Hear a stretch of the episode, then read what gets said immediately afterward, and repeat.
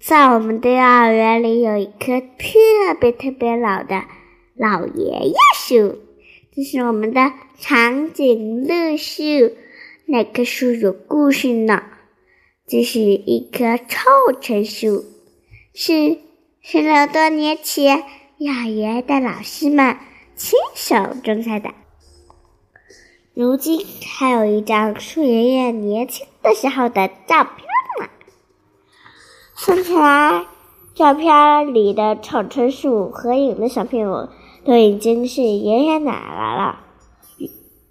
如今树爷爷老去，失去了生命力，但在老师和小朋友的帮助下，干枯的树干配上了鲜艳的色彩，被装饰成可爱的黄色长颈鹿。远远。